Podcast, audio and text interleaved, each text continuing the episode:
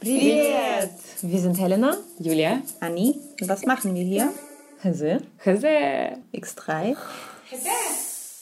Unser verbindendes Element ist, dass wir alle drei aus der ehemaligen Sowjetunion kommen. Wir erzählen unsere Geschichten und die Geschichten anderer, fragen uns, wie es war, nach Deutschland zu kommen. Hier ein Leben aufzubauen. Und was jetzt eigentlich abgeht. Hallo, liebe Zuhörerinnen. Jetzt sind wir da mit unserer August-Folge. Leider nur noch eine Folge pro Monat. Das seid ihr ja schon gewohnt seit Juli. Und dieses Mal geht es um eine, eine Geschichte, die uns ja alle viele angeht. Nicht alle Postostis, aber doch ähm, einige in Deutschland, die Russlanddeutschen vor allem.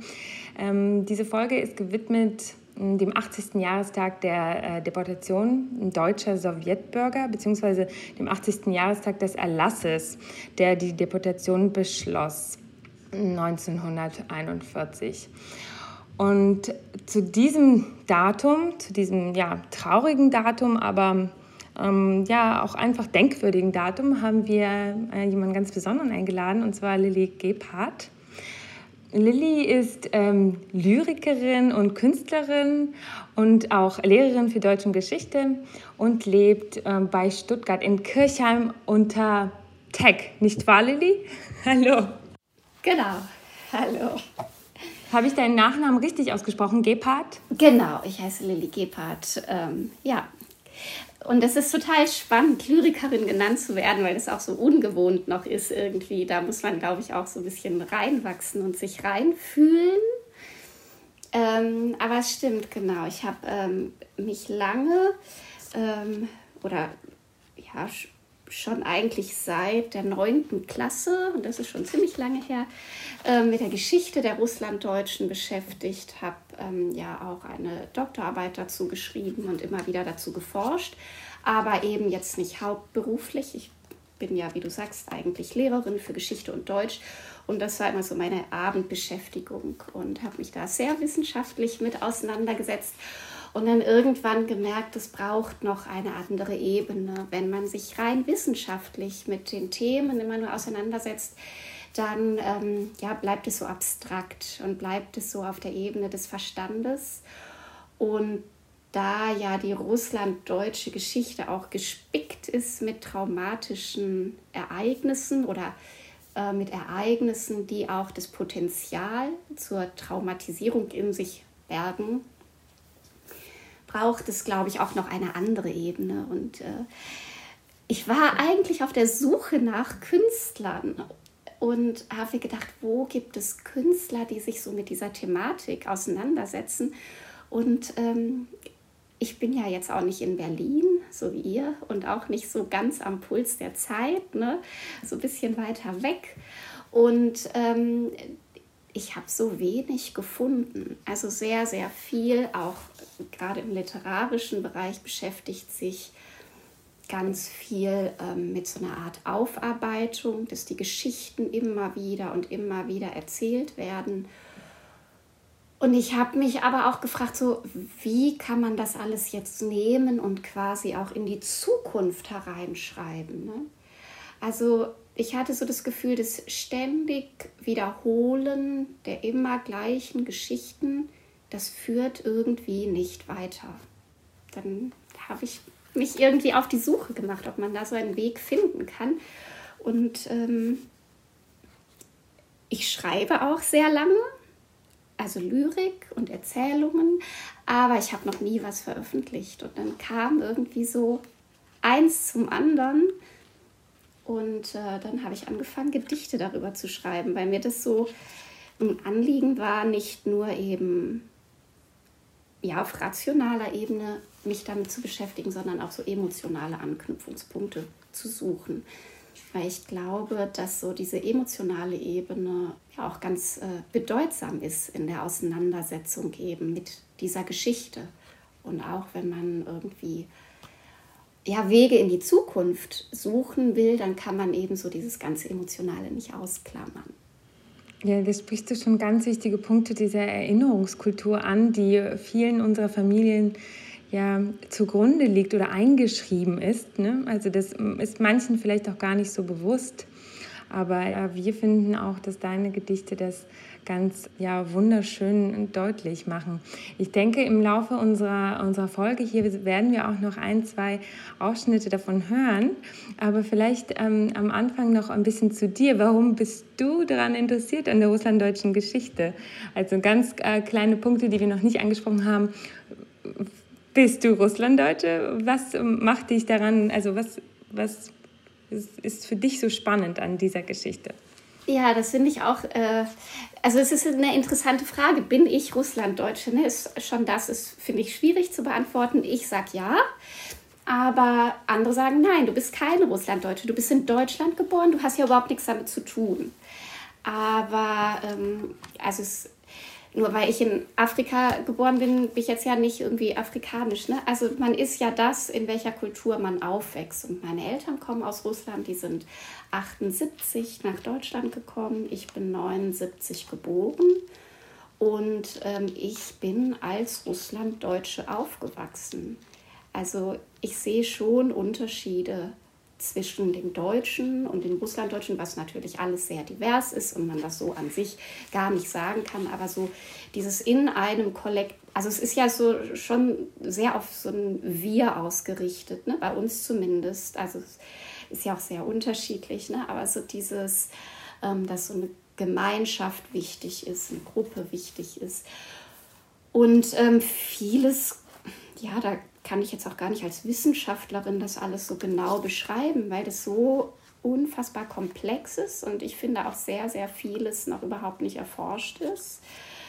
Aber ja, also ich würde sagen, ich bin Russlanddeutsche. Wie wurde dir die russlanddeutsche Identität vermittelt? Wie hast du sie aufgenommen und wann hast du angefangen, aktiv dich damit insofern zu beschäftigen, als du das ja auf eine andere Ebene gehoben hast durch die wissenschaftliche Arbeit? Wann hat es angefangen? Oder war das schon immer da und du hast darauf hingearbeitet? Also angefangen hat das im Prinzip so in der ersten Klasse. Ähm, also ich bin ja ähm, russlanddeutsch-mennonitisch aufgewachsen mit Rock und Zopf. Und ähm, also es war sichtbar. Ne? Die, also ich wurde überhaupt nicht ausgegrenzt oder was, aber es war sichtbar, ähm, die Mädchen in der Schule, erste Klasse, sie hatten alle Hosen an, sind rumgeturnt, ne? Und ich hatte einen Rock an und da konnte man drunter gucken. Und, ähm, und die Mädchen standen immer um mich rum und haben gesagt, oh, du siehst aus wie eine Prinzessin, ich darf keine Röcke anziehen. Also das war so was, also überhaupt nicht ausgrenzend im Sinne von negativ, aber ich habe gemerkt, es ist anders. Ne? So. Und dann gibt es ähm, Leute aus der Familie, da ist es okay, jederzeit ins Haus zu gehen, reinzugehen und dann gibt es Nachbarn, da ist es nicht okay. Also so, ähm, das ja, kriegt man als Kind eigentlich mit von Anfang an. Es ist so eine, auch so eine Abgrenzungserfahrung, kein, kein Ausgrenzen, sondern ich habe das als so ein Abgrenzen wahrgenommen. Ne? Irgendwas ist anders. Ich konnte es jetzt als Kind gar nicht richtig beschreiben, aber es war anders. Denkst du, dass diese Abgrenzungserfahrung, äh, ich finde diese Unterscheidung sehr wichtig, ja, Ausgrenzung und Abgrenzung, ähm, weil das damit auch Benachteiligungen oder Nichtbenachteiligungen erklärt werden können. Ähm, hat dich diese Abgrenzungserfahrung in, deiner, in der Wahrnehmung deiner eigenen Identität geholfen oder hat dich das verwirrt? Also ich denke, es hat mich verwirrt weil ich von Anfang an, also ja, von Anfang an gefragt habe, oder ich hatte permanent so einen Film auch mitlaufen, ne? was ist anders, ne? warum jetzt? Warum, warum gehen wir bei denen rein und bei denen nicht? Warum sind wir mit denen befreundet und mit denen nicht? Ähm, also es war mehr, ähm, also bei mir mehr verwirrend. So als Kind, ne? Da, kann man ja vieles überhaupt gar nicht richtig einschätzen. Und ich glaube auch nicht, dass das so eine Art, ähm, wir grenzen uns ab, weil wir uns abgrenzen wollen, war, sondern auch großenteils einfach Unsicherheit. Ne? So, man kommt nach Deutschland, hier ist vieles anders, man kennt sich noch nicht aus. Ist also ganz, ganz viel in dieser, also ist, glaube ich, auch gar nicht jetzt diesem ähm, religiösen Hintergrund zuzuordnen, sondern einfach so einer Migrationserfahrung, so einer Unsicherheitserfahrung. Ähm, wir wissen da jetzt nicht genau mit umzugehen und dann warten wir mal lieber. So. Mhm. Ja, äh, da, da, sprichst du schon das an, was mich jetzt auch gerade die ganze Zeit schon ganz neugierig im Hintergrund bewegt hat. Das weißt du natürlich nicht, aber äh, vielleicht hast du ähm, das mitbekommen von der Familie. Wie war denn das in ähm, ähm, Russland, beziehungsweise kommt die aus Bischkek, wenn ich das richtig äh, ja. irgendwo nachgelesen habe. Also Kirgisistan, Kirgisistan-Deutsche, was auch, also hatten wir hier auch noch gar nicht äh, bei uns zu Gast jemand, äh, der kirgisisch-stämmig ist. Also an der Grenze ja, das ist, war ja früher alles UdSSR, ne? aber so mh, mm, Frunse wahrscheinlich damals sogar noch, ne? Genau. Äh, hieß es. Genau, das ist die, der alte Name von Bischkek. Und ähm, ganz äh, spannend finde ich, wie hat sich die Familie ähm, das erhalten? Also ich habe eine ganz enge Freundin, die kommt aus der Nähe von Frunze, aber aus Kasachstan. Und sie waren auch mennonitisch, aber sie waren in einer ganz kleinen Dorfgemeinschaft und ähm, sie hatten das sich eigentlich gar nicht mehr so richtig erhalten, sondern so eher, das war wie so eine kleine Aura, die so schwebte. Und jetzt hier kommt das manchmal so hoch. Also sie sind nicht eigentlich konfessionell, also nicht so, ich sag mal richtig, aber irgendwo schwingt das mit noch. Und ähm, ich finde es ganz, ganz spannend. Äh, vielleicht kannst du was dazu sagen, äh, wenn du das weißt, wie sich die Familie das erhalten hat über ja, die Jahrzehnte der Sowjetunion. Ähm, ja, also meine Eltern kommen aus Frunze, sie haben sich da kennengelernt, aber mein ähm, Großvater, also mein Vater, kommt eigentlich aus Sibirien, aus Vorkuta und mhm. meine Mutter irgendwo vom Nordural. Also wenn man sie fragt, wo kommst du her, sagt sie mal Nordural. Und die ähm, sind, also meine Mutter ist dann selber nach ähm, Frunse damals gezogen ähm, als äh, Krankenschwester und bei meinem Vater ist, glaube ich, die gesamte Familie dann nach Frunse gezogen und dort haben die sich kennengelernt. Und ähm, das läuft jetzt bei uns überhaupt nicht über eine Anbindung an ich komme aus Vorkuta oder ich komme aus Frunse, sondern über dieses wir sind mennonitisch. Ähm, ich habe mir das nochmal angehört, wie ihr so erzählt, wo ihr alles herkommt und so, ne?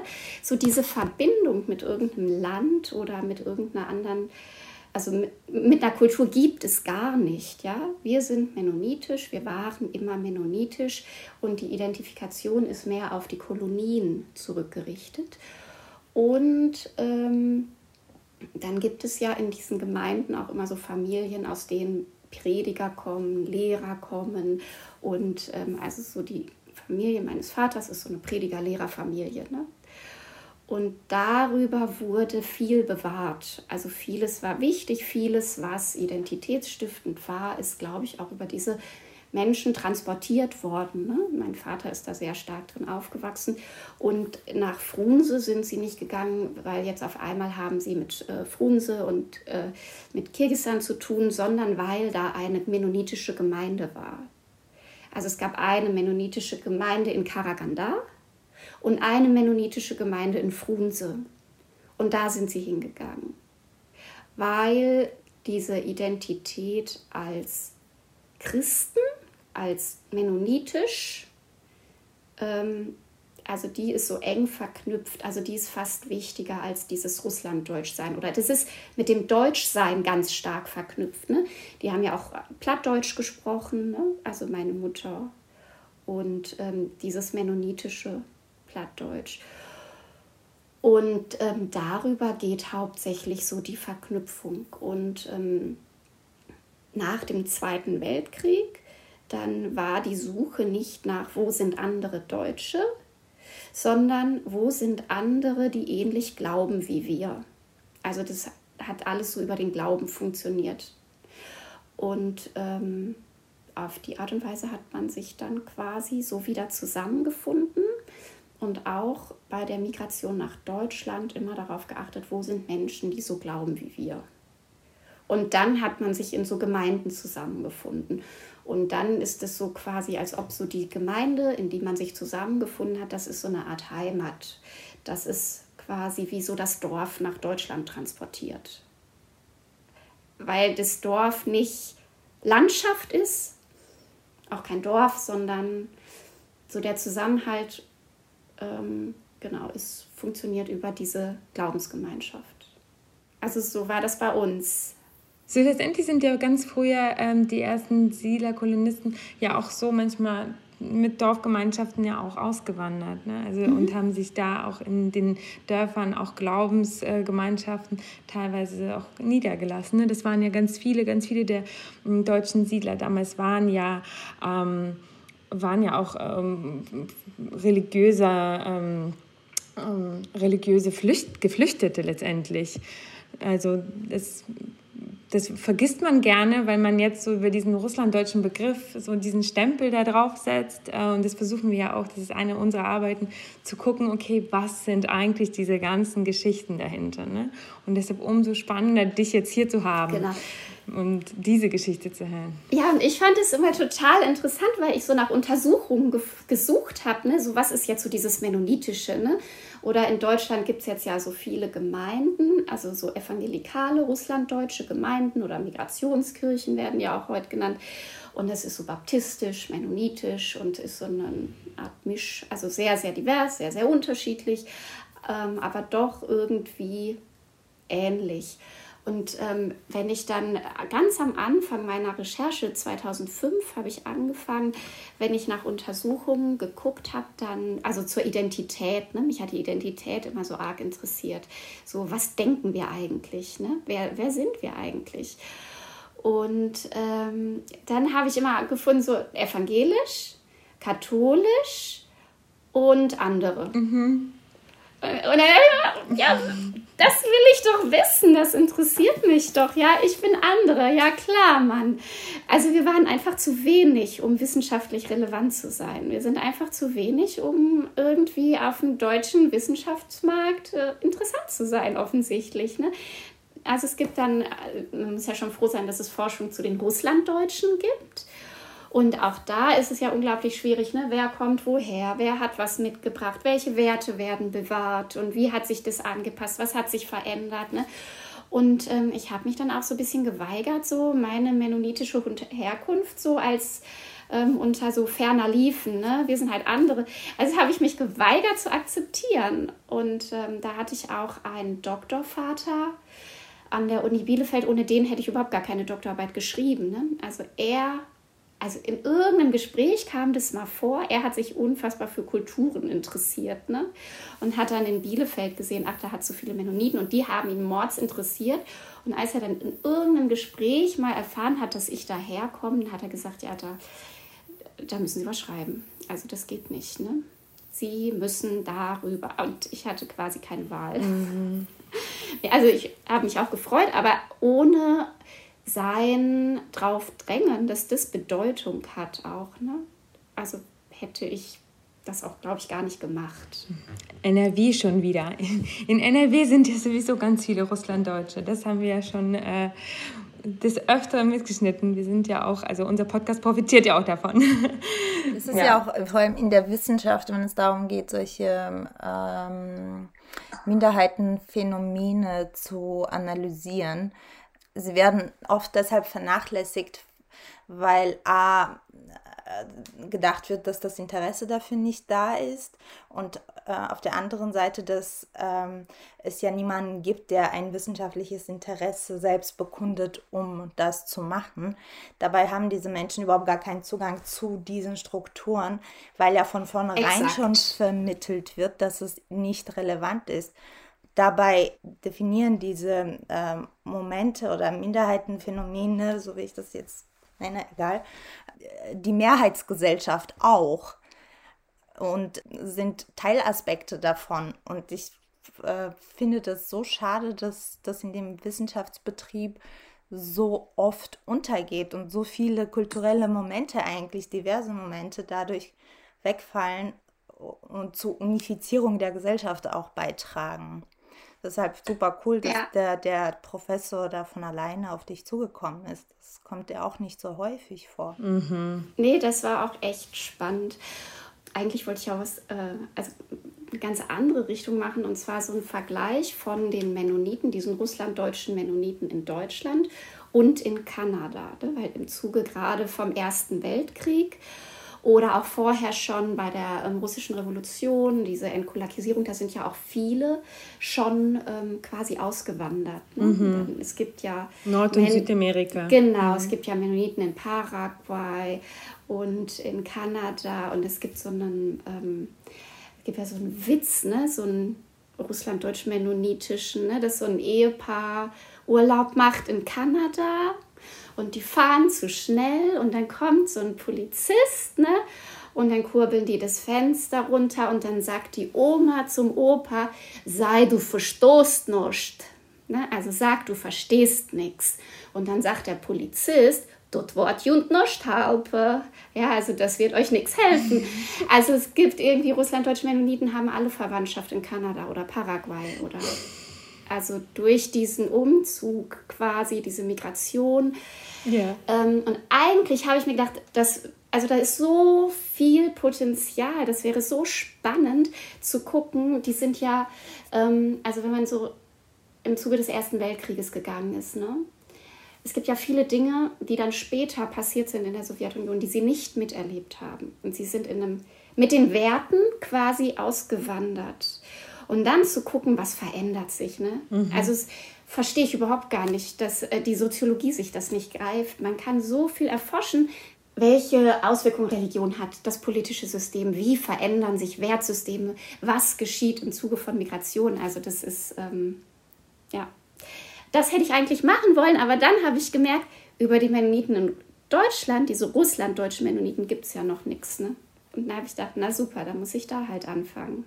Wie war das mit dem Kulturclash für euch oder für deine Familie? Weil 78, das ist so kurz nach 68 und äh, da ist ja sehr viel in Deutschland im Umbruch gewesen und die ersten Rechte der Frauen, die, keine Ahnung, wie war das mit dem Bankkonto haben und den Mann nach Erlaubnis um Arbeit fragen und solche Sachen wurden ja erst, glaube ich, Ende der 70er gesetzlich auch beschlossen und durchgesetzt. Und äh, dann war natürlich der, der, also die, die, sag mal, äh, der weibliche Teil der Gesellschaft oder vielleicht einfach die Jugend so krass auf dem Vormarsch, keine Röcke tragen, so wie du das sagst. Vielleicht, ich weiß es nicht, aber ich gehe mal stark davon aus. Weißt du etwas über diesen Clash? Da warst du ja noch sehr klein, aber ja, vielleicht kannst du das nochmal darlegen, wenn, wenn dir da irgendwas bekannt ist. Das, also, in, also im, im, genau in, ähm, in Bezug auf die mennonitische Gemeinschaft, Gemeinde. Mhm. Also ich glaube, das reicht so von, äh, von Verwirrung bis Schock. Ähm, ja, also wie gesagt, ich kann da ja nur so ein bisschen quasi von den Kommentaren, was ich als Kind mitgekriegt habe, so aus dem Umfeld, also es war schon ein Staunen über die Absurdität der Gesellschaft. Also ähm, ich würde mal sagen, es hat so das Einleben jetzt nicht erleichtert, ne? könnte man vorsichtig sagen. Und ähm, ja, vielleicht auch so Abgrenzungserscheinungen nochmal verstärkt. Ja, auch dazu müsste man, um nicht nur so von seinen eigenen Erlebnissen und Erfahrungen reden zu müssen, auch dazu müsste man eigentlich eine, müsste das alles untersuchen. Aber die Frage ist, wo? Ne? Und die Frage ist, wo gliedert man das an? Weil die Mennoniten quasi selber in Deutschland oder diese religiöse Gruppe, das ist so eine kleine Gruppe, die auch jetzt nicht zwangsläufig ein großes Interesse daran hat, äh, an so einer kritischen Erforschung. Ähm, und äh, ja, aber eigentlich müsste man das untersuchen, weil da sind ja viele Ende der 70er gekommen, ne, wozu meine Familie gehört, und dann nochmal dieser 90er-Schwung. Und das muss man sich mal vorstellen. Ne? Man kommt nach Deutschland Ende der 70er, trifft auf ein Deutschland, das man so gar nicht erwartet hat. Es gab ja auch keine Kommunikation vorher. Man hat ja auch gar nicht gewusst, was ist das da, wo wir hinkommen. Ne? Und das Bild aus den alten Kolonien, so, was ist Deutsch, das ist ja zerschlagen. Also ne, da muss man ja nur gucken, was ist los auf den Straßen, was ist los in den Nachrichten. Also man kommt nach Deutschland, dann findet man sich zusammen in den Gemeinden, baut sich etwas auf und jeder, der umgezogen ist und nach zwei Jahren zurückgezogen ist, weiß, zwei Jahre reichen aus, dass sich Gruppen verändern, dass sich Menschen verändern, Plätze werden anders besetzt, Freundschaften finden sich anders zusammen.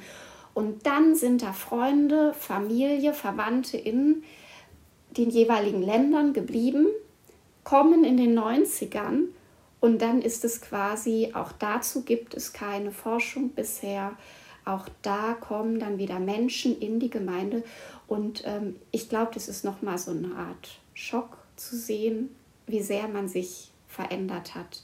Dass man an Freundschaften, wo man dachte, jetzt kommt das, was ich kenne, aber das sind 20 Jahre. Ne? Das hat sich mega auseinander. Das ist, ja, das ist ja ein Universum, was dazwischen liegt an politischer Entwicklung und allem Möglichen. Und ähm, also ich, ja, ich habe mehr Fragen eigentlich als Antworten, obwohl ich darüber geschrieben habe und gelesen habe. Aber es, es ist so vieles, was mir unklar ist, was man eigentlich noch ähm, untersuchen müsste. Ja, und ähm, um, ja, um, um weiter ins Jetzt äh, vorzudringen und ähm, mit deinen Geschichten im Hintergrund, ähm, was die Anpassung angeht und so weiter. Wie war das dann für dich? Also wie ist es jetzt, jetzt für dich? Du hast ja auch Kinder, so mindestens eine Tochter, wie ich das verstanden habe. Und ähm, wie, äh, was nimmst du äh, mit von diesem, ja, von diesen Traditionen, von diesen Werten und trägst sie weiter? Also mir ist der Glaube sehr wichtig. Ähm, so eine Art, ähm, also Verbindung zu Gott, aus dieser Verbindung zu Gott rauszuleben. Ähm, ein Glaube, der Halt gibt, ein Glaube, der im Alltag verankert ist, aus dem man rausleben kann und sein Jetzt, äh, seine Zukunft gestalten kann. Das finde ich sehr, sehr beeindruckend an meinen Vorfahren, daran, wie ich aufgewachsen bin.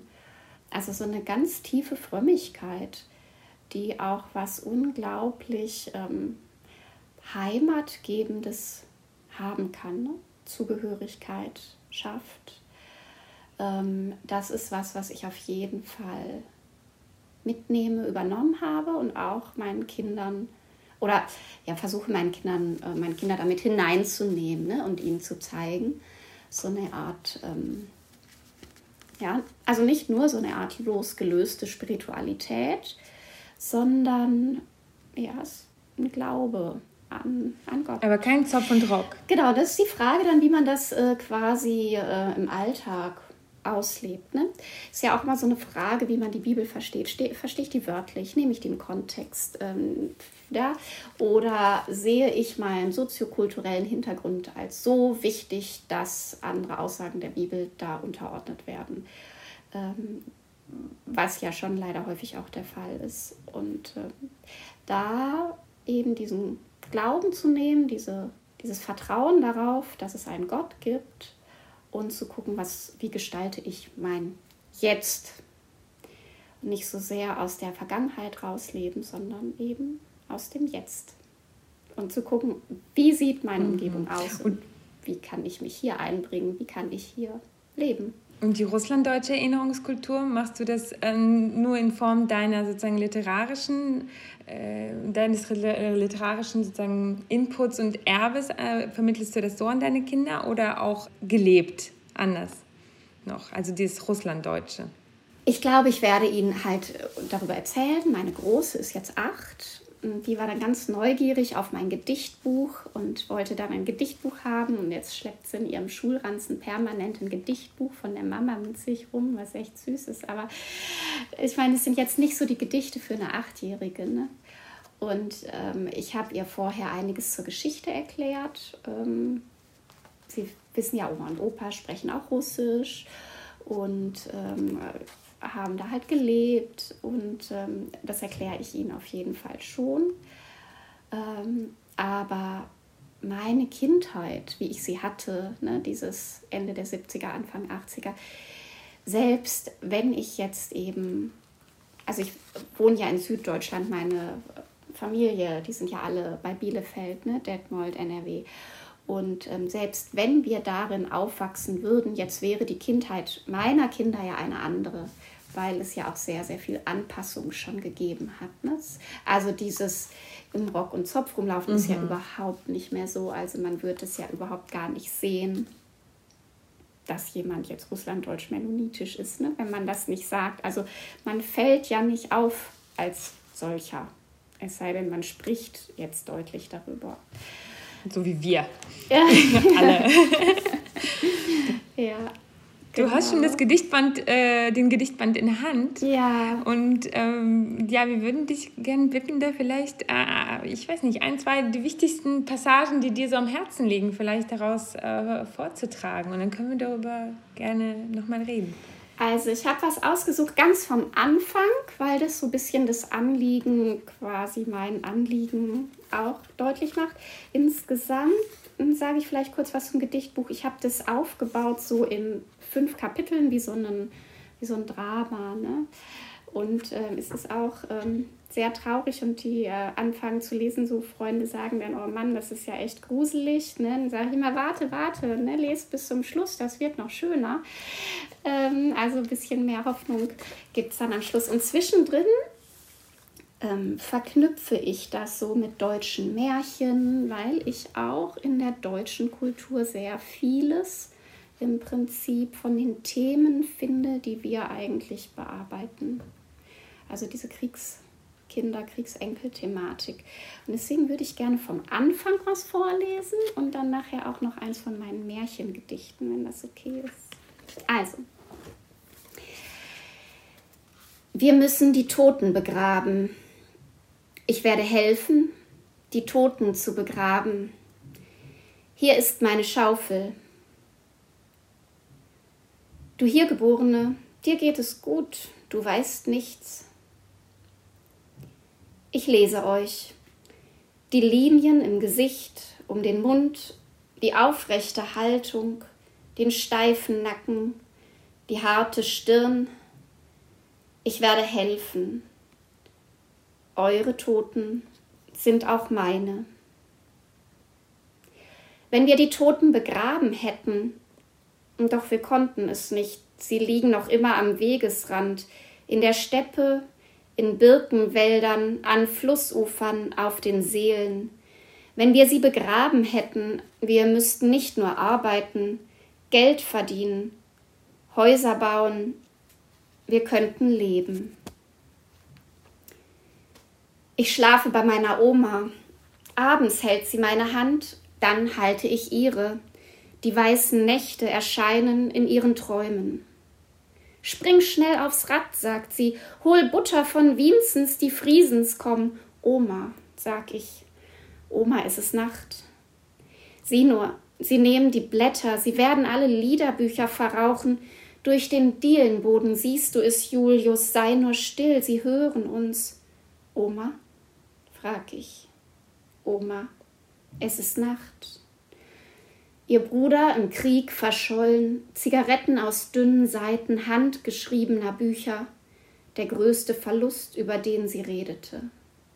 Abends hielt sie meine Hand, dann hielt ich ihre. So schlief ich als Kind bei meiner Oma. Das ist so ein Unterschied, einen Text selbst zu lesen und dann nochmal die Stimme der mhm. Autorin äh, zu, zu hören. Das ist, ähm, ich, äh, für mich sind Gedichte oder Lyrik, das ist Musik eigentlich in den Ohren.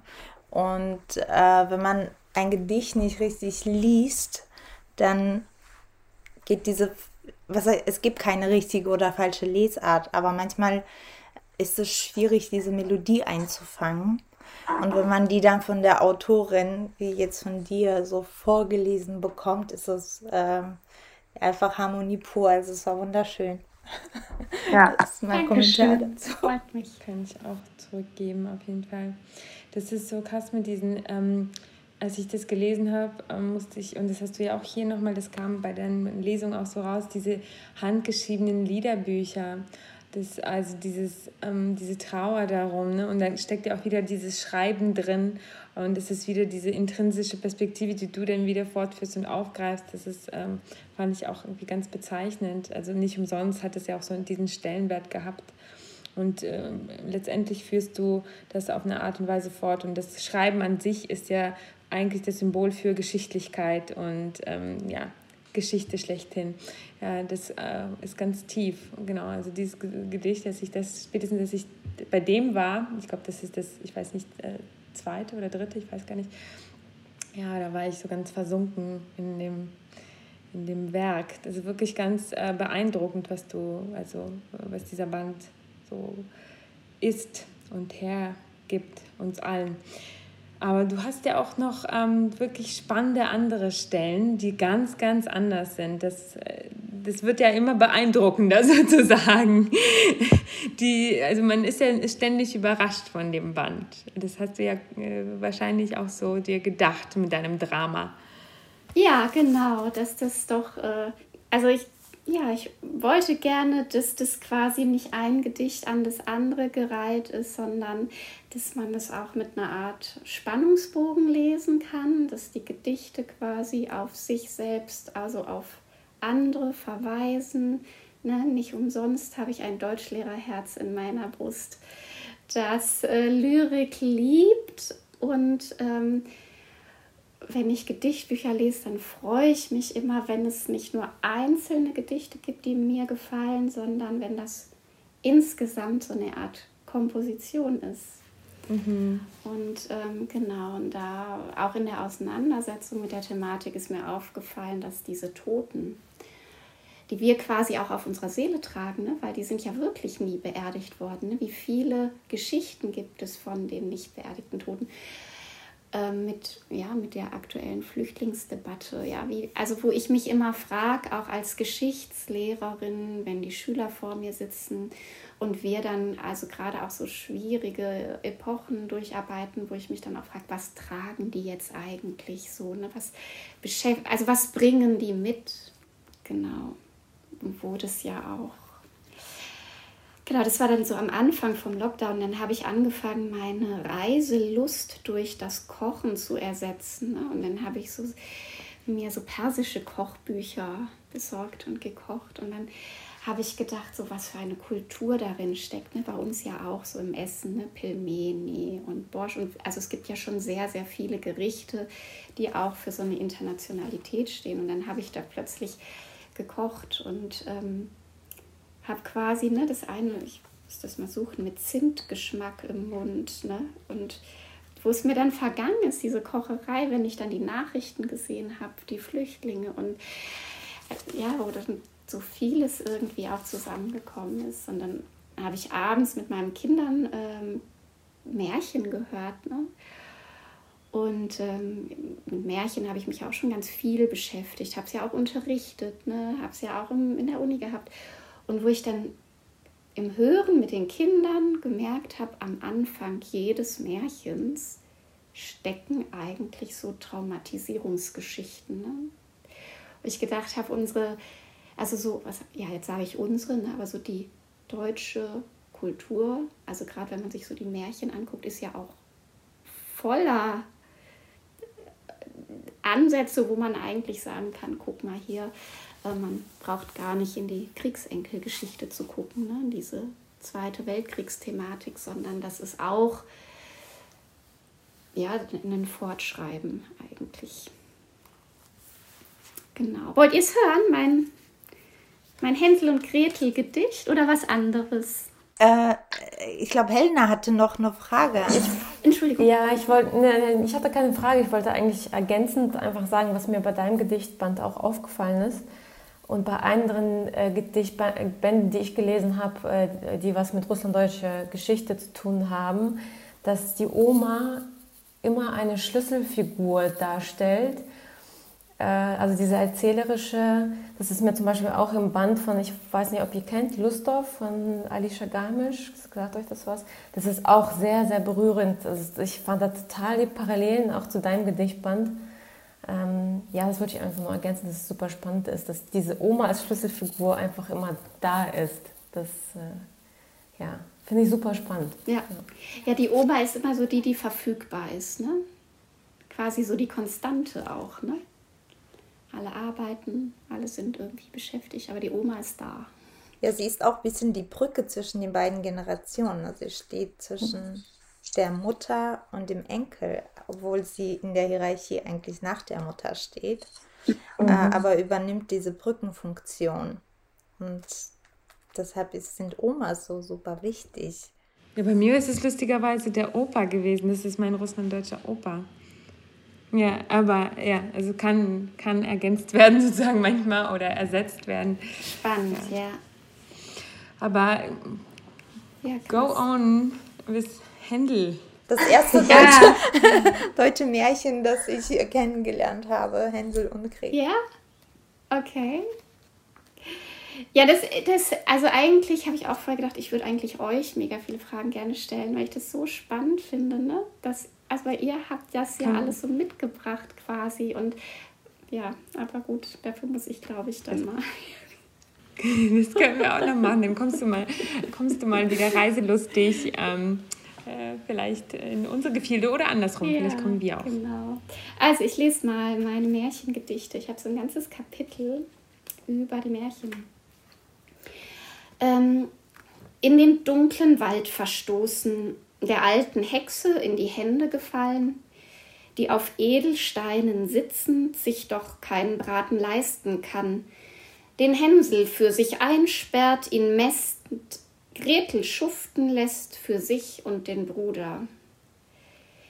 Im Dickicht wachsen Töchter heran, ihre Wünsche und Ideen zählen nicht, dem Gemeinwohl sollen sie dienen und der Mutter, ihren Wünschen und die Söhne kauern in goldenen Käfigen, werden gemästet von der Mutter der Bedürftigen, die dem Sohn zusteckt, wo sie für sich sorgen sollte, die auf Edelsteinen sitzt, die sie nicht ausgeben kann. Hänsel kann nur durch List am Leben bleiben. Befreien kann er sich nicht.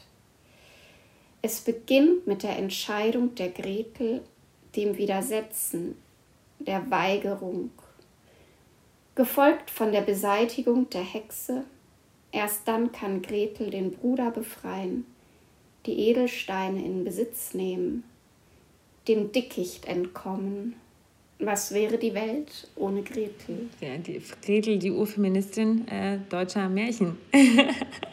um, äh, ein, ja, kann man ja auch ja. mal so sehen, oder? Ja, also, nee, ist schon so. Es ist, für mich war das immer so Kai und Gerda, das ist dieses Märchen äh, um die Schneeprinzessin. Da ist ja auch immer die Schwester, eigentlich die mutige, tolle, die diesen verträumten Bruder äh, rettet. Da äh, bin ich immer großer Fan von. von diesen Frauenfiguren, letztendlich Mädchenfiguren, aber das, das wird auch irgendein Punkt äh, sein. Also, dass wir sagen, ähm, so wie im Christentum, ne? also dass man äh, diese Frauenrollen eigentlich immer vollkommen verklärt und über die Jahrhunderte einfach irgendwie weggefegt hat. Und ich meine, äh, letztendlich sind Märchen auch nichts anderes als so Geschichten ähm, ja, nach, äh nach Christus, so sozusagen neue, neue ähm, so heidnische Geschichten mit christlichem Unterbau oder so. Und ähm, das ist ganz spannend. Das ist, weiß nicht, gefühlt diese Frauenfiguren eigentlich schon immer als stark äh, gesehen und äh, erzählt wurden. Und dass das aber irgendwie gesellschaftlich und politisch ähm, dann so an den Rand gefegt wurde und klein gehalten wurde. Ja, das ist, äh, analysiert dein Gedicht ja ganz gut. Irgendwie, dass es eigentlich andersrum ist.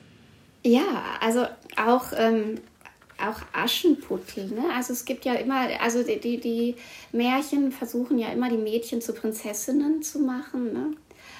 Aber ähm, eigentlich äh, sind es diejenigen, die häufig die Handlung vorantreiben. Ne? Und äh, immerhin aus Prinzessinnen werden Königinnen. Also das ist ihre Bestimmung. Ja? Prinzessin sein ist ja kein Endziel. Also, so habe ich das noch nie gesehen. Also ich finde so, man, das Prinzessinnen-Sein wird so durch die Märchen auch so propagiert, ne? weil alle am Ende, und dann kommt der Prinz und alles gut. Aber ähm, Ne, ich äh, würde zum Beispiel meiner Tochter beibringen, hör auf, dich wie eine Prinzessin zu verhalten. Ja, du kannst Königin sein.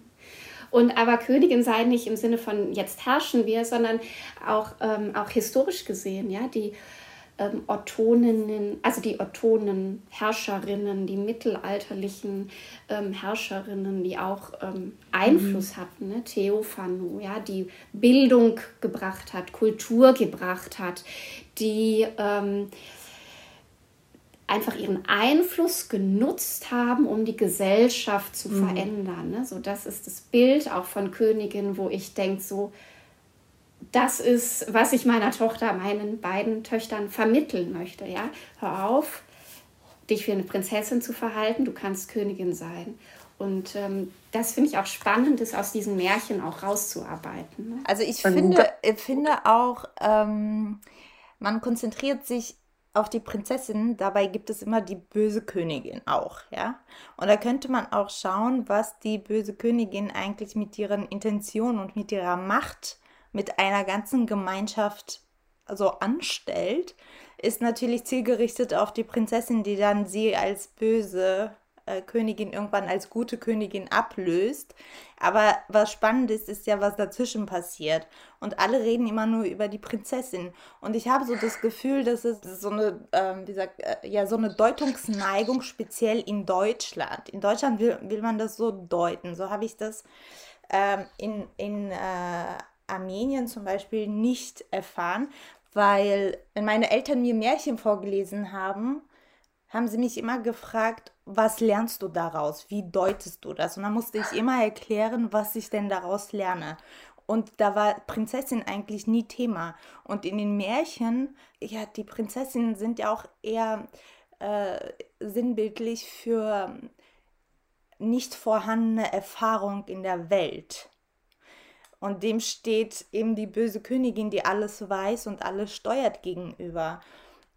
Und ja, sich dann immer auf die Prinzessin zu fixieren, das ist wie so auf so ein weißes Blatt zu starren und äh, sich einen Roman vorzustellen. Also es ist, es ist nicht äh, ja, zielführend. Wofür liest man ein Märchen? Es ist eine spannende Geschichte und am besten lernt man was daraus, aber nicht, wenn man sich auf die Prinzessin konzentriert. Und ähm,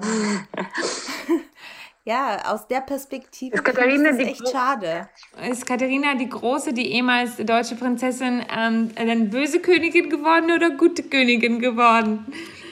Ja, aber in diesen moralischen äh, Kategorien urteilst du ja keinen Menschen. Mhm. Also genau, genau. keinen existierenden Menschen. Also kannst du, wenn, wenn, wenn der Mensch anfängt, oh. äh, andere zu töten oder sowas, dann kann man sehr hart. Genau, so wie ihren Mann.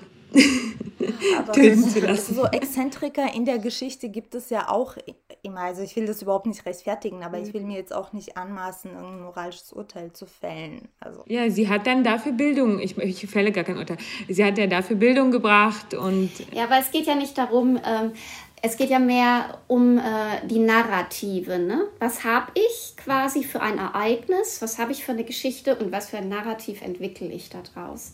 Und wie schreibe ich das jetzt in die Zukunft fort und was will ich damit anfangen. Und da weigere ich mich einfach, Deutungen und Festlegungen anzunehmen und sage mir auch als ähm, Lyrikerin, als Literaturwissenschaftlerin, durch meine Deutung, wie kann ich die Zukunft verändern? Was kann ich daraus gestalten? Und ähm, Genau. Also wenn ihr mögt, lese ich euch noch einen Aschenputtel vor. Ja, komm. Okay. Hinter dem Ofen sitzt sie und sammelt. Die Guten ins Töpfchen, die Schlechten ins Kröpfchen. Hinter dem Ofen sitzt sie in der Asche und sammelt aus der Asche. So sitzt sie, sammelt Worte und Sätze, hinausgesprochen in die Welt, hinein in sie.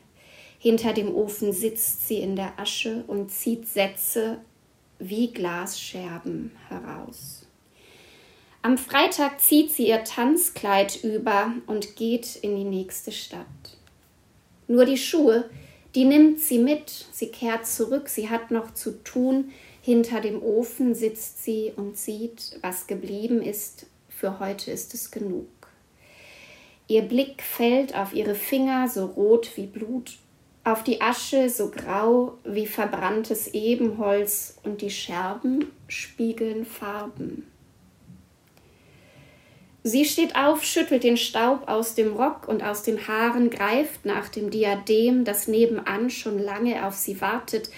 Heute wird sie dem Prinzen sagen, dass es ihr Schuh ist. Ich hätte noch mein Schneewittchen für euch. So rot wie Blut, so schwarz wie Ebenholz, so weiß wie die Totenstarre, zu schön für die Welt Wachsfarben im Inneren und muss fliehen, wo alle zu klein sind für diese Welt, unterhalb der Norm, dort lebt sie. Kommt ein Prinz, geht sie mit.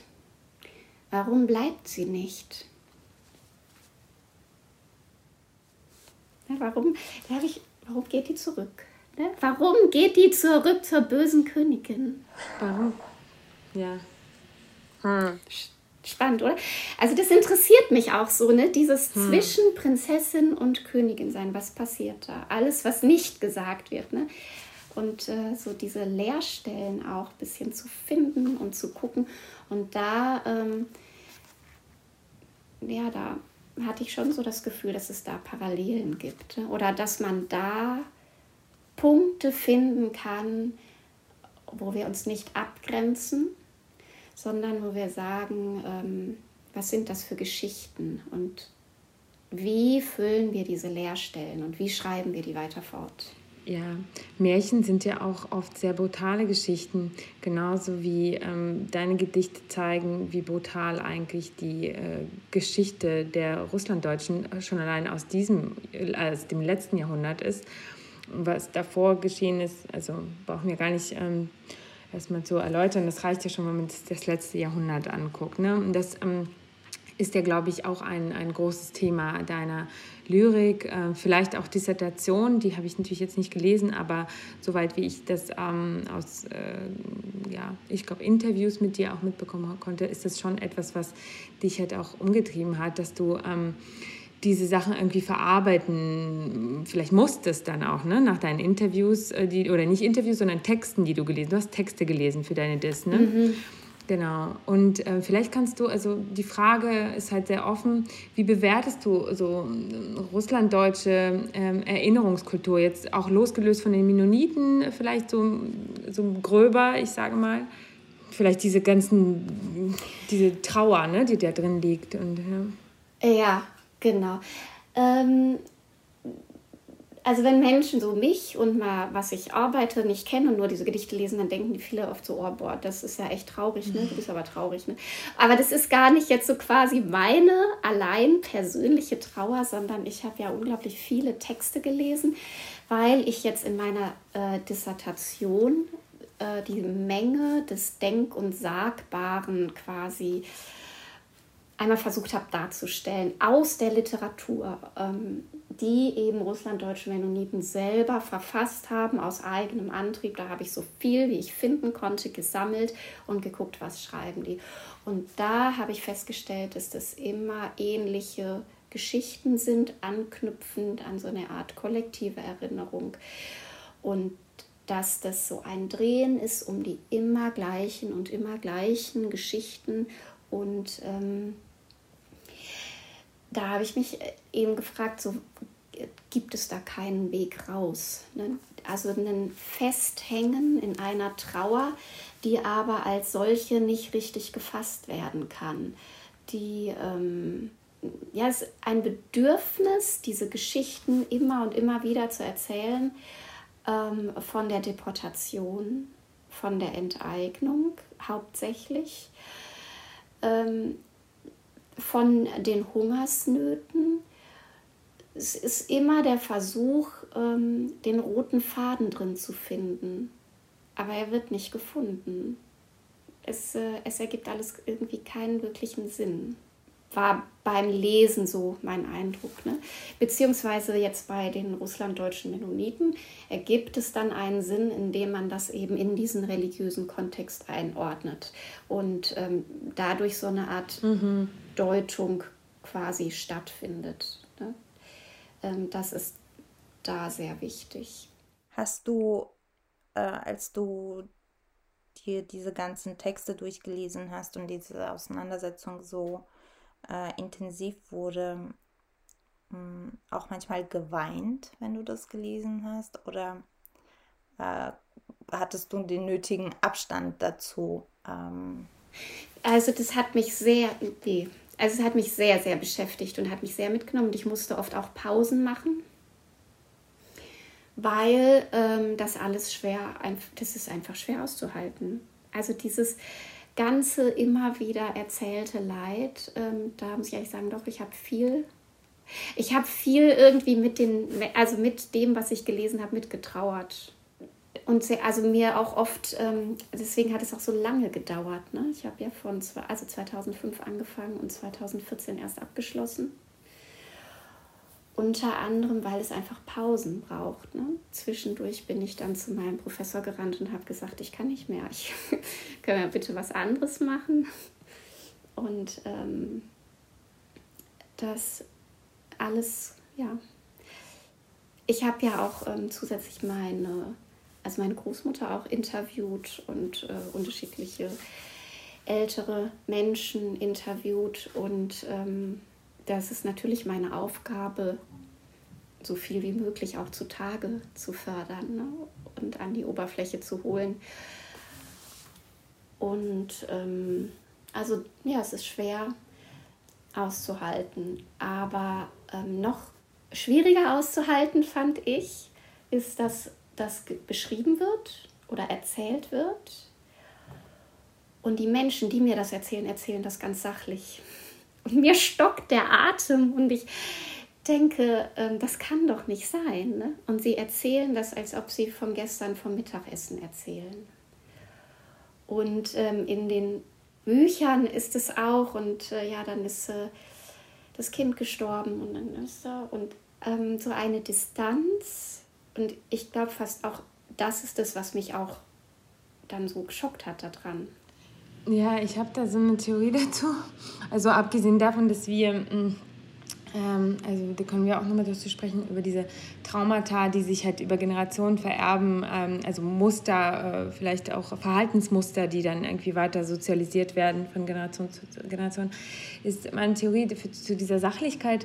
Also ich meine, das ist jetzt so ein No-Brainer, ne? Das ist klar, ähm, in der Gesellschaft, in der sie gelebt haben, in der Sowjetunion, war das, ähm, ja, war das eigentlich untersagt, ne, darüber zu reden und ähm, das, diesen Erzählstrang, sage ich mal, äh, fortzuführen. Also das, am Anfang war es untersagt, später war das halt nicht, also nicht geduldet. Ne? Das war dann ähm, nicht mehr verboten. Aber ich habe zum Beispiel in Kasachstan, ich bin jetzt zurückgekehrt und habe da in der Deutschen Allgemeinen Zeitung gearbeitet. Und da habe ich viel in den Archiven der Freundschaft, hieß sie früher, zu Sowjetzeiten. Die deutschsprachige Zeitung, ähm, es war eine der damals mehreren äh, deutschsprachigen Zeitungen in Zentralasien, aber heute die einzige. Und die Freundschaft war eine Tageszeitung und da gab es immer so eine, eine Rubrik, äh, für so Hobbyisten und Lyriker und äh, so Proseautoren. Und dann gab es manchmal so Zeichnungen, manchmal Gedichte, manchmal so fortlaufende Erzählungen, ähm, gar Romane. Und das fand ich eigentlich immer mit am spannendsten.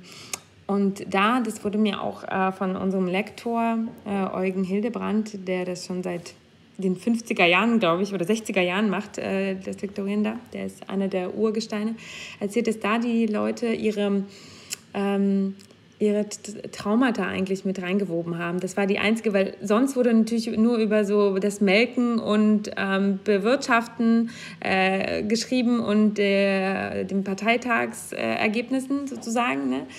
Ähm, und in dieser kleinen Ecke äh, passierte eigentlich das, was so man Erinnerungskultur nennt oder so. Und da in diesen Gedichten konnte man manchmal so erhaschen, ähm, sowas wie Trauer, Traumata, Verarbeitung in lyrischer Form und so. Das fand ich ähm, sehr schön. Ich versuche das, ähm, das Archiv gibt es jetzt äh, digital zum Glück. Und ähm, ich versuche das mal, ähm, ich habe es noch nicht geschafft, das rauszusuchen, aber wenn wir äh, genau rauskommen mit äh, dieser Folge, versuche ich da mal ähm, ein paar Gedichte rauszusammeln. Ja, mal schauen, ob es mir gelingt, weil das sind äh, Jahrzehnte von äh, Ausgaben. Aber das war ganz schön ähm, zu sehen, dass es ähm, trotz dessen, dass nicht gewollt war, gesellschaftlich, staatlich, ähm, es so kleine, kleine Kohorten, sozusagen äh, kleine äh, Möglichkeiten gab, sich äh, zu äußern. Aber ich vermute, dass es ähm, vielleicht auch die Distanz, die dann staatlich verordnet wurde. Und natürlich auch, so, so verarbeitet man Trauma. Ne? Man, wenn man nicht darüber sprechen kann und darf, ne? dann, dann schiebt man sie in so, ein, so eine Blackbox, die man halt von der Seite so betrachten kann. Ne?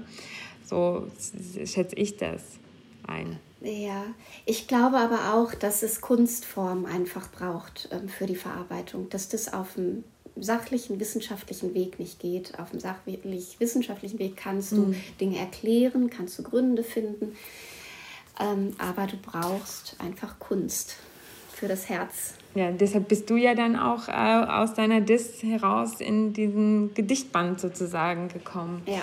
Ähm, ist eigentlich deine andere Kunst, also ähm, du machst ja, du malst ja auch, ist die dann auch ähm, damit verbandelt oder? Genau ja, ich mache bei einer Ausstellung jetzt demnächst hier in Kirchheim mit. Eigentlich kann ich ja nicht malen, finde ich, aber ich mache Kunst. Und ähm, ich. Wie, du kannst nicht malen? Also, das ist, also, also, es geht ja nicht um Malen. Also, bei Kunst, bei freier Kunst geht es ja um, also, um sich auszudrücken, weiß ich nicht, installativ. Du kannst ja auch Installationen machen. Ja, mache ich, genau. Hinten, da, so Bilder. Also, mhm. es geht mhm. mir um äh, Schatten. Diese Schatten, ne? Die ich überall finde in der deutschen Geschichte und äh, bei allen eigentlich. Und es geht mir darum, diese Schatten darzustellen. Denkst ja. du eigentlich, zu finden. denkst du eigentlich, weil du jetzt über die deutsche Geschichte gesprochen hast, ähm, ich habe oft den Eindruck, dass die Deutschen selbst gar keine Ahnung von ihrer Geschichte haben weil, weil das irgendwie so, dieser Bezug zur eigenen Geschichte natürlich durch den Nationalsozialismus extrem belastet ist. Aber das, was davor war, auch nicht so wirklich bekannt war, weil Deutschland als solches ja auch niemals so existiert hat und in, also als ähm, in vielen unterschiedlichen Fürstentümern ähm, existiert hat und ähm, dass er so diesen regionalen Geschichtsbezugscharakter hat. Äh, würdest du das mhm. bestätigen oder eher nicht? Ja, also was mich sehr, sehr wundert ist oder gewundert hat, ne? mir wird immer erzählt ne, von der Deportation, der Enteignung. Also ich bin mit diesen Geschichten aufgewachsen. Ähm, die Großtanten, Omas, alle haben ständig erzählt davon, wie es gewesen ist. Also permanent, es gibt hier keine Familienfeier, wo nicht irgendwas äh, erzählt worden ist von der Geschichte. Ne? Und dann zu sehen, dass bei meinen deutschen Freundinnen das überhaupt nicht existiert. Dieses eigene Geschichte, Familiengeschichte, wo kommen wir her, wer sind wir, existiert gar nicht. Und in meiner, also mein Mann ist Deutscher, in meiner Schwiegerfamilie, da frage ich dann und da wird mir schon viel erzählt. Ähm, aber da sage ich mal, die Frauen sind alle so auch ähm, im äh, ne, als Gestalttherapeutin oder so. Also die haben auch so eine besondere Wahrnehmung eben für Geschichte. Und ähm, aber so aus meiner, äh, ne, aus meiner Studienzeit oder so, ne, ich habe mal gefragt, so was werden euch denn für Geschichten erzählt? Ja, wie Geschichten erzählt? Erzählt ihr Geschichten? Und ähm, dass Geschichte, die eigene Geschichte so präsent ist und das, also wir sind damit aufgewachsen ne, dass das selbstverständlich ist. Und ähm, es geht da gar nicht darum, etwas über Geschichte zu wissen, ne, sondern dass Geschichte etwas Natürliches ist, was zu einem gehört. Das geschieht ja nur durch das Erzählen. Ne? Dieses ähm, beim Kaffeetisch Napoleon essen und dann erzählt irgendwer irgendwas vom Onkel von weiß der Geier was oder dann isst man Weintrauben und dann sagt er, die schmecken ja gar nicht mehr. Ach, weißt du noch unsere Wassermelonen und so.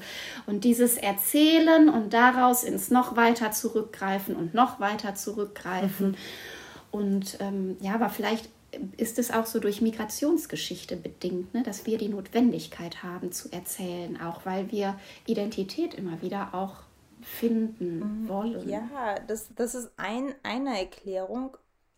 also ich als, äh, sag mal, keine Deutsche, die aber den Großteil seiner Deutsch, äh, seines Lebens in Deutschland äh, verbracht hat, ähm, ich finde es ich, ich finde es befremdlich, dass man diesen Bezug, äh, so Angst hat, diesen Bezug zur eigenen Geschichte herzustellen.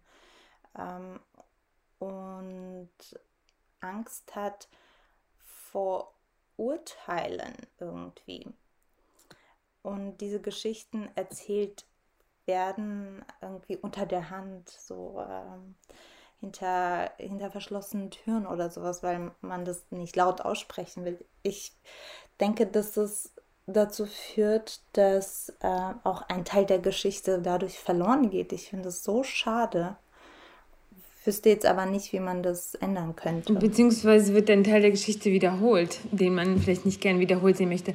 Ähm, ich merke durch ähm, diesen Podcast, den wir machen, das, da geht es ja auch um Geschichten erzählen, wie wir jetzt alle hier wieder schon seit anderthalb Stunden merken, da, hm, dass ähm, dieses Sprechen ähm, deutlich, also deutlich mehr hervorbringt. Also wenn man irgendein Thema anfängt, dann, dann, dann ist es wie so ein Wasserfall, wie so ein Strom, sage ich mal, und nimmt immer mehr mit, immer mehr mit, immer mehr mit.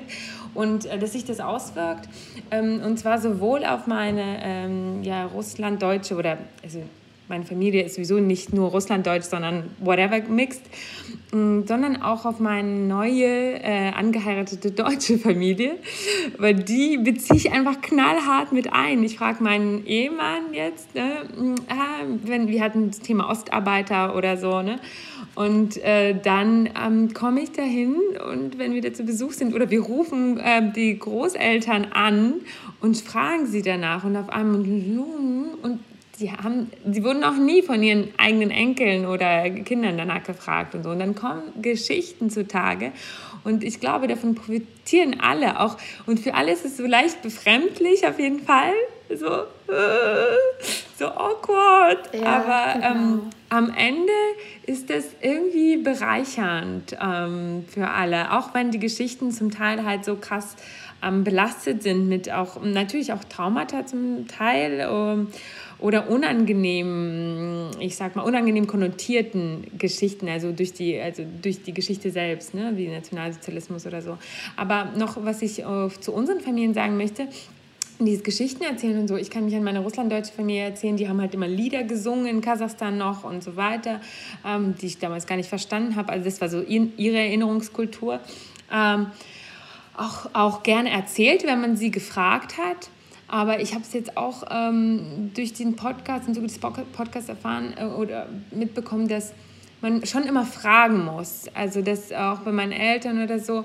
Äh, ich bringe, ich mache das ständig. Bei fast jeder Folge sage ich, okay, die, also ich sage nicht die nächste Folge, ich sage, hey, was ist eigentlich damit in unserem Chat so, in unserem Familienchat? Und dann sagen sie, okay, machst du eine Folge dazu, ja? Und ähm, dann und dann kommen aber echt interessante Sachen zutage, wo die sagen so, ja, oder ruf mal äh, Tante Amalia an, sie weiß ja bestimmt mehr dazu. Soweit bin ich noch nicht, dass ich meine bayerischen Verwandten alle löchere, aber das kommt bestimmt auch noch. Genau, also ich denke auch in unseren Familien, trotz dieses Erzählen, Erzählens, ähm, ist es so schizophren, weil ähm, auch sie haben ähm, durch die Stalin-Zeit wurden sie geprägt, ähm, dem, also dem, mit Schweigen sozusagen geprägt. Ne? Also das haben auch deine, ähm, deine Familie hat das mitbekommen. Und da haben sie gelernt, nichts sagen, so, bloß nichts sagen, bloß nicht aus dem Fenster lehnen. Und ähm, ich finde, das bricht jetzt erst so langsam auf. Auch in Russland merkt man das, also, ähm, also, also jetzt noch, also das bestimmte Themen wie Stalinismus werden ja jetzt wieder so untersagt und so weiter. Es ist ja jetzt wieder schwierig, das ähm, aufzuarbeiten. Das ist wirklich ähm, eine, also das ist ein krasses Trauma auch so für diese ganzen Länder. Ja. Das finde ich auch so spannend, wenn man da diese Erzählungen vergleichen würde, ne? wenn man vergleichen würde, wie wird unterschiedlich erinnert, wer erinnert was und auch was wird nicht erinnert. Ne? Wo gibt es Dinge, die ähm, einfach nicht auftauchen in den Erzählungen. Ne? Also ja, da gäbe es noch ganz, ganz viel zu sammeln und zu beschreiben eigentlich. Ja, du, wir haben jetzt, äh, du hast auf jeden Fall noch äh, viel Zeit äh, vor dir, in der, du, in der du das machen darfst und hoffentlich irgendwann nicht nur freiber äh, freiberuflich in, in deiner äh, sozusagen Elternfreizeit, sondern äh, ja, vielleicht irgendwann an der Stelle, wer weiß, vielleicht im Museum der Russlanddeutschen. ähm, ja, vielleicht, genau. Ja, ne. Wer weiß. Ja, ey, ich, wir haben, also wir haben wahrscheinlich jetzt alle, der Strom bei uns ist schon, nimmt so breite Ausmaße an. Ich sehe schon, äh, wir könnten jetzt noch ein paar Ufer mitnehmen, aber wir müssen leider Schluss machen bald.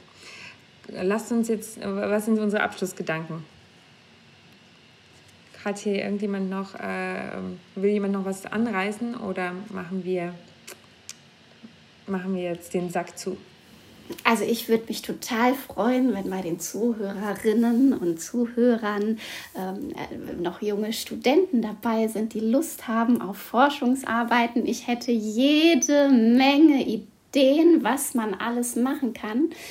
Ähm, da gibt es so viel Vergessenes, Ungesagtes. Ne? So viel. Zum Beispiel ähm, nach dem Zweiten Weltkrieg haben ja hauptsächlich Frauen auch vieles aufgebaut. Ne? Auch die Gemeinden, gerade auch ähm, so baptistisch-mennonitische Gemeinden. Und also ich weiß von einer Freundin zum Beispiel, ihr Vater hat gesagt, er ist ähm, in einer Gemeinde gewesen, wo die Frauen eben an einem ukrainischen Bibelseminar ausgebildet worden waren und gepredigt haben.